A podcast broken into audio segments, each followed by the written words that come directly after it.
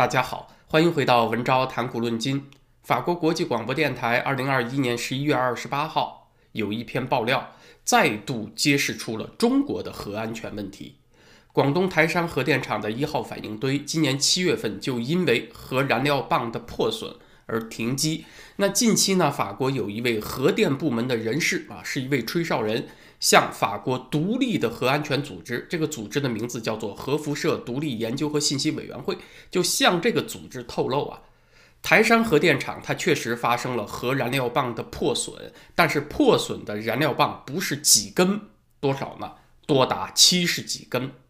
那为啥有法国人来爆料呢？因为台山核电厂所使用的反应堆是法国造的，法国电力公司有台山核电厂百分之三十的股份呢。啊法国方面也提供技术支持，所以爆料人来自于法国。那这个爆料和官宣差的有多少呢？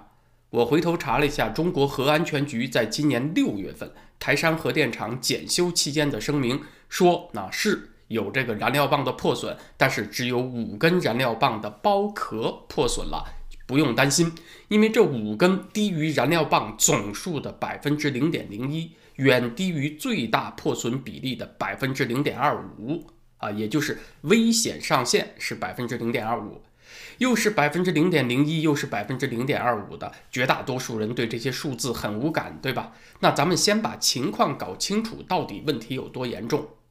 我并不是核专业人士，但是我今天查了一下背景知识，其实并不难理解，核反应堆。它是由若干个堆芯燃料组件组成的，每一个组件又包括若干根燃料棒。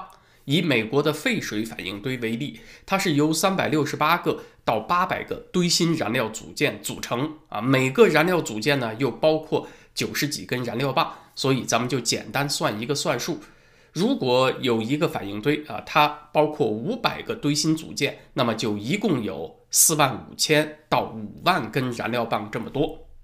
那这回出问题的台山核电厂一号反应堆，中国核安全局说五根燃料棒破损了，只占燃料棒总数的百分之零点零一，也就是万分之一。那倒过来一算呢，就是整个反应堆大约有五万根燃料棒，对吧？所以我们看法国造的核电设备和美国造的在伯仲之间啊，大体数据都差不多。六月份，中国核安全局的安民告示当中说，只坏了五根燃料棒嘛。而现在的法方人员，他是能够接触反应堆堆芯关键数据资料的吹哨人啊，是这个相当有级别的这么一个技术人员，说坏掉的燃料棒啊有七十多根。那么好，我们就按保守的七十根来算，官方说五根，那他的这个官宣一下就维稳缩水了十四倍啊。如果我们按他所说的最大破损比例是百分之零点二五来算，五万乘以百分之零点二五等于一百二十五，也就是说最多最多啊，这个燃料棒坏到了一百二十五根啊，那就是顶级红色警报级别了。而实际上破损掉了七十多根，七十到一百二十五根，看起来这两个数字差的就不那么远了，对吧？如果咱们的观众朋友当中有人是有核知识背景的，可以留言讨论一下。那么以我作为一个非专业人员的常识来看呢，啊，这个七十多根的破损，怎么都算是橙色级别以上，进入红色警报的区间了吧？所谓燃料棒的破损，指的是包壳的破损，就是放射性物质外面包裹层损坏掉了，那自然里面的核物质就有可能泄漏，就有这个危险。法国的这家机构核辐射独立研究和信息委员会相关人员透露，不仅是包裹层破坏掉了，而且燃料棒的损坏确实非常严重。台山核电厂的一号反应堆今年七月份是停机了，那也就说明这个问题已经被发现，而且起码正在处理过程中。因为我今天还没有查到这个一号反应堆什么时候恢复工作的。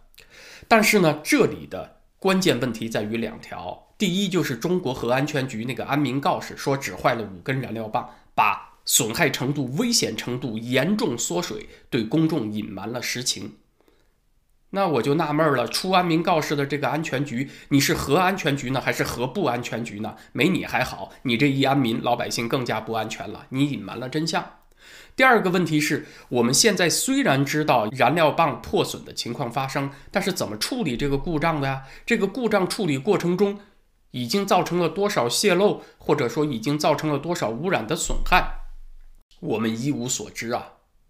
现在的状况呢，其实相当于这个舞台幕布后面只伸出了一只小手啊，有人偷偷撩开了一条小缝，让我们能够看到很少一点幕后的真相，而整个。舞台的大幕还是严严实实的拉上的。台山核电厂这个故事，我们今年六月份的节目曾经聊到过，还是简单回顾一下啊。今天这个事儿能够被我们知道啊，那个脑回路相当的奇葩。最初它既不是中国这边爆出来的啊，也不是法国那边爆出来的，谁爆出来的呢？是美国 CNN 爆出来的，是 CNN 透露了美国能源部的一份备忘录，说法国。电力旗下的法马通公司致信美国能源部，说台山核电厂的一个反应堆里出现了初级回路里面惰性气体的增加啊，增加了百分之九十，快爆表了。那这个指标呢，就表示有可能发生了核泄漏。那么这就怪了啊！你说这事儿发生在中国和美国有什么关系呢？八竿子打不着吗？啊，别急，第九竿子就打着了，因为法国公司要解决这个问题，它要用到。美国有知识产权的技术，所以他才向美国能源部申请报告。美国政府接到这个消息呢，又搞不清楚到底有多严重。但是这个台山核电厂离香港只有一百三十公里，啊，所以呢，美国政府觉得还是有必要做出反应，他就先把这个消息转给媒体，让媒体报出来再说。所以这个消息呢，围着地球转了一圈，中国人才知道啊。有这么一回事儿啊！你说这事儿很讽刺吧？你就算住在核电厂附近的，你都不知道啊。结果地球那边美国人先知道了，他要不说你不知道，他说出来你不翻墙也仍然不知道。那美国人的消息是从法国人这边来的啊？问题就又来了，为什么中国方面这么淡定，法国人先慌了，跟火烧屁股一样呢？那是因为这个危险气体的指标上来以后。台山核电厂向中国的核安全局提出申请，提高这个危险气体排放的上限值，否则就要关机停厂了啊！所以你看，这是一个很中国式的操作。如果破了我们的底线怎么办呢？我们不是立即拉响警报，而是我们修改底线啊，把这个底线继续拉低。破底线倒并不意味着马上就要发生灾难，因为底线和事故之间还是有一个缓冲区的。那我就争取在这个缓冲区里把危险给排除了，这样神不知鬼不觉的就没人知道这事儿发生过。可是把这个危险气体排放的上限更改以后呢，又超出了法国的标准。那中国这套操作模式在法国那边不灵。对法国的合作企业来讲呢，就是一个很大的风险了啊！我这边不能跟着改标准，对吧？对他来讲就成了一个很迫切的需要解决的问题，所以他才这个跟头扑爬的去向美国求援。所以你看这事儿的脑回路啊，他很搞的是，广东成百上千万可能受到核电厂影响的人，个个稳如泰山，特别淡定啊。法国人呢是火烧屁股坐不住了。隔了半个地球的美国人也 hold 不住了啊！所以我这儿就凌乱了。请问出了问题死人是死哪个国家的人呢？到今天好一点的消息是，看起来没有发生1986年切尔诺贝利那样级别的核灾啊，貌似修改底线的策略又双若卓成功了。坏消息是从发现燃料棒破损到修改气体排放的上限，再到维修过程，再到我们今天又知道破损的燃料棒不是五根，而是七十几根，这都过去了差不多半年了。那请问，在这半年期间，又有多少超标的有害物质被排放出去了呢？它不发生苏联切尔诺贝利核灾那么惨的事儿，不等于没事儿啊，对吧？而这个答案，我们一无所知。也许呢，还要再等半年，也许还要等几年，这个后果才能逐步显现出来。但是时间拖得越久吧，也就越便于用别的原因去解释，真相也就掩盖得越深。这就是今天的坏消息。今年四月份，日本计划排放核废水那个消息出来的时候啊，你看小粉红们就通通不淡定了，就嚷嚷啊，隔着日本海嚷嚷，我们危险啊，危险！太平洋不能够成为日本的垃圾堆啊，这事儿简直十万火急，一刻都坐不住啊，把小粉红给急个好歹的。其实呢，日本排放福岛核废水这事儿啊，还没开始呢，它最早也要等二零二二年才开始，而台山核电站这事儿已经进行中，差不多有半年了。可是小粉红们表现得很淡定啊，这才叫良心被狗给吃了啊！你就淡定吧，接下来就该蛋疼了。对台山核电厂的这个新爆料啊，我今天还想延伸谈个感想，就和这个疫情的清零政策有关。从二零二零年开始的这个铁腕清零政策，确实在中国大陆把确诊人数和死亡人数给压下来了，但是。这个数字的降低却造成了两个严重的次生性问题啊。第一个问题呢，是我在星期一节目当中谈到的，就是这个铁腕清零对经济造成严重伤害，同时呢，给人们带来很强的不安全感。你不知道什么时候一人感染万人隔离啊，你就被圈起来了，那就使得生育意愿急剧降低。这个观点我今天还想补充一下啊，网上有一组数字。一九九零年一月一号，上海市出生了二千七百八十四个新生儿。二十年以后的二零一零年元旦呢，上海出生了三百八十个婴儿啊，你看就掉了这么多。二零二零年元旦呢，一共只出生了一百五十六个婴儿。而二零二一年啊，疫情过了一年，元旦上海出生了多少个婴儿呢？二十七个。本来中国的生育率就在断崖式下跌，这个铁腕的防疫清零。让人们对未来更加恐惧了，什么意思呢？大家设想一下，如果你是在中国的年轻夫妇，在这个疫情期间、铁腕清零期间，你敢从事造人运动吗？你这头怀上了七八个月以后，挺着个大肚子，咵嚓一下清零，一人感染，整个小区隔离，封小区封户，你也是被封的住户之一。那你不久就要生产了，那产前的检查，整套生育的安排，不都打乱了吗？这个清零一天不结束，请问你敢怀孕吗？咱们倒不是说被隔离的年轻夫妇就没辙了，只能在家生产，不一定是这样，但是起码给你增加了无穷的麻烦，是个让人想着都头疼的事儿。所以这段时间呢，还是不怀不生为妙。所以，如果你光看这个病死人数呢，哦，中国累计才四千六百多人。按李毅的那个说法啊，比起美国这死了二十多万人，就当没死人。中国的防疫真成功啊，中国最牛啊！可是你要把这个铁腕清零造成的出生率下降给算上，你别光算离开这个世界的人呢，你也要算上因此没有机会来到这个世界的人啊。你觉得还是那么值得自豪，还是那么成功吗？那就是另一番景象了。十四世纪欧洲黑死病爆发，其实欧洲的人口谷底是出现在大约一百年后的一四五零年啊，不是说这个瘟疫一起来死很多人啊，这个人口就掉到谷底了，不是这样的，而是这个惯性延续了很长时间，那就是因为瘟疫造成劳动力短缺，经济受到了严重破坏嘛，很多人背井离乡逃难，变得一贫如洗，社会呢也更加动荡。那人们就颠沛流离，就不愿意生孩子了吗？出生意愿降低，所以它人口的谷底是出现在瘟疫爆发的一百年后。再回过头来看，一九一八年到一九一九年的大流感，美国的记录保守估计有六十七点五万人死于流感。可是当时的政府呢，并没有采取封城封路的措施，最多也就是把那些体现出临床症状的感染人群单独找个地方隔离起来啊，社会。整体上来讲，并没有封锁，就是担心对经济打击过大。当时一战刚刚结束，大量军人从前线返乡，如果立即就进入封锁、进入经济萧条的话，马上就有大量的失业人口，社会就会动荡。所以政府主要是避免这一步。一九一五年，美国的新生儿数量我查了一下啊，是二百九十多万。大瘟疫过后，一九二零年，新生儿也是二百九十多万。因为经济稳定，它就没有打击到大多数人的生育意愿。从一九二零年到一九二五年，美国新生儿每年都维持在二百九十万以上的高水准。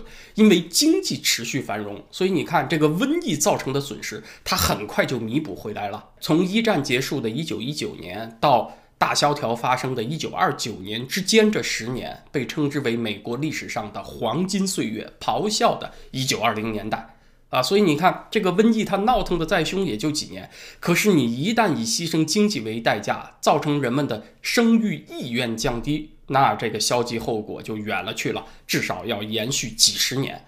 所以不清零啊，也不等于政府不负责任；清零也未必意味着很负责任。啊，这是补充上一期的观点。那清零防疫和台山核电厂又有啥关系呢？啊，那是因为从去年到今年，由于这个防疫的形势，当局对舆论采取了更加严格的管控，让消息更难透露出来了。从李文亮吹哨到陈秋实被失踪，当局对社交媒体的高压是一轮强过一轮。在这种环境下呢，各种各样的和公共安全有关的消息更难透露出来了。啊，在此之前呢，还有什么七中食堂啊等等啊，这这样的食安信息透露出来。那在这个疫情开始以后，这种消息都很难透露出来了，也包括了台山核电厂的消息。所以呢，这个事儿是由美国人、法国人透露出来的，我们反而没在中国看到有任何的吹哨人，或者有任何微信朋友圈放风。